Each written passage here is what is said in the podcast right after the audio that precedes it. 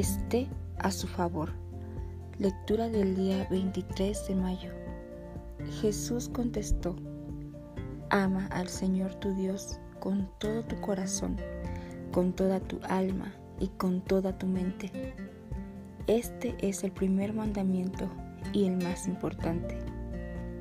Hay un segundo mandamiento que es igualmente importante. Ama a tu prójimo como a ti mismo. Mateo capítulo 22, versículo del 37 al 39.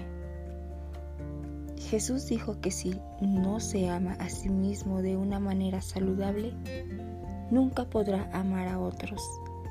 Esta es la razón por la cual algunas personas no tienen buenas relaciones. Si no se lleva bien consigo mismo, nunca podrá llevarse bien con su prójimo. Todos tenemos debilidades, falencias, cosas que desearíamos fueran diferentes. Sin embargo, Dios no nos diseñó para que vayamos por la vida estando en nuestra contra. La opinión que tenga sobre usted mismo es la opinión más importante.